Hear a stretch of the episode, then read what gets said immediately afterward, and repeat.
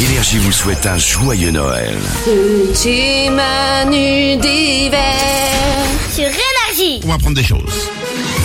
Avant de s'écouter Sam Smith, voici Balou qui répond à tout. Il répond à toutes les questions que vous lui posez par message vocal sur l'application Manu dans le 610. C'est parti. Et on commence par une question sur une expression que j'affectionne tout particulièrement. J'ai une question pour Valou. Euh, je monte dans la voiture de mon chef et il me dit en voiture Simone. Alors d'où ça vient en voiture Simone C'est une très bonne question. Bah alors c'est une expression qu'on n'utilise plus trop.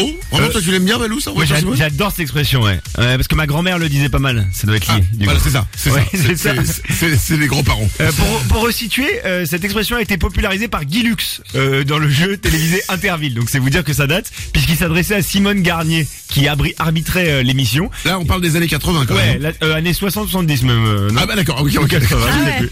Et il lui disait en voiture Simone. Et en fait, ça renvoie cette expression à Simone Louise de Pinet de Borde des Forêts. Elle avait un nom à rallonge. Et c'était une des premières femmes pilotes de course. Et c'est aussi une des premières femmes à avoir eu son permis de conduire en 1929. Et elle va faire des courses dès 1930. Et donc elle était connue à l'époque. Et on a créé l'expression du coup en voiture Simone en hommage à cette Simone Louise de Pinet des Bordes des Forêts. Mais alors, quel rapport avec euh, Guy Lux Parce qu'il y avait- ah oui, parce qu'il travaillait avec une Simone. Et il lui Exactement. disait en voiture Simone Et- en hommage à l'autre Ouais, nana. exactement. Mais c'est pas lui qui a créé l'expression, hein. elle existait déjà Oui. avant. Lui, il l'a pop- popularisée. Et là, il y a la version longue, en voiture Simone, c'est moi qui conduis, c'est toi qui klaxonne. Ça, c'est la, la version longue de l'é- de l'émission. Eh bien, eh bien, eh bien, merci. Merci. Bon, en tout plaisir. cas, on est content de, de savoir euh, qui était cette Simone. Ouais. Félicitations. Bravo pour euh, avoir euh, remis les points sur les i et les, les, les s de Simone, tout ça. Une autre info. Une question d'une petite fille trop mignonne sur les avions. Bonjour, je m'appelle Lucia, j'ai 7 ans et je viens de l'Égypte. Et je voudrais savoir pourquoi les avions, ils laissent dans le ciel quelque chose de blanc derrière.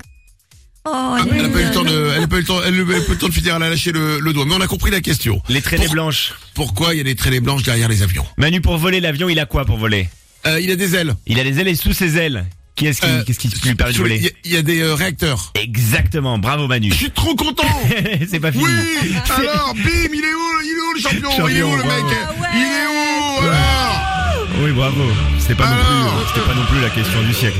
Vas-y, pose-moi encore une question sur les avions. Ah, et euh, comment ils fonctionnent, Manu, ces réacteurs Bon, ça, ça, voilà, je, je prends le relais, Manu. Ok, vas-y. ils brûlent du carburant. Et en, re- en brûlant du, cab- car- du carburant, ils vont rejeter derrière eux de la condensation de la vapeur d'eau. Et s'il y a des conditions de température et d'humidité qui sont réunies, bah, la vapeur d'eau euh, va se transformer au contact de l'atmosphère en plein de microscopiques cristaux de glace. Et c'est ça qu'on va voir dans le ciel, c'est ces cristaux de glace. Et ça va dépendre aussi de- du temps. Si on a un air très sec et ensoleillé, les cristaux de glace vont s'évaporer rapidement.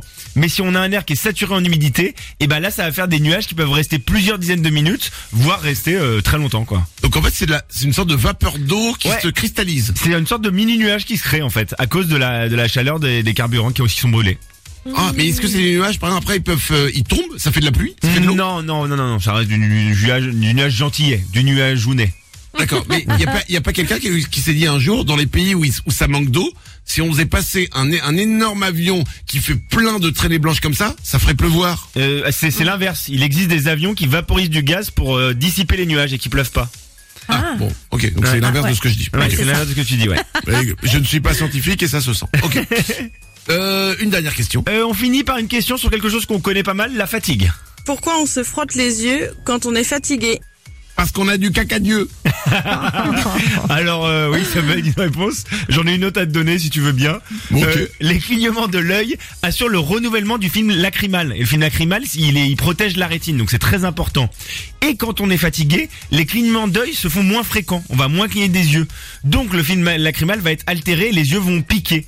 Et en frottant nos yeux, eh ben on va forcer la vidange des glandes, des glandes de mébomius, c'est le nom des glandes. Ça, Et tout le c'est- monde le connaît. et c'est elles qui produisent le film lacrymal. Donc en fait, on va, c'est un truc de sécurité. On va produire du film lacrymal en se frottant les yeux. Et du coup, on va protéger notre œil.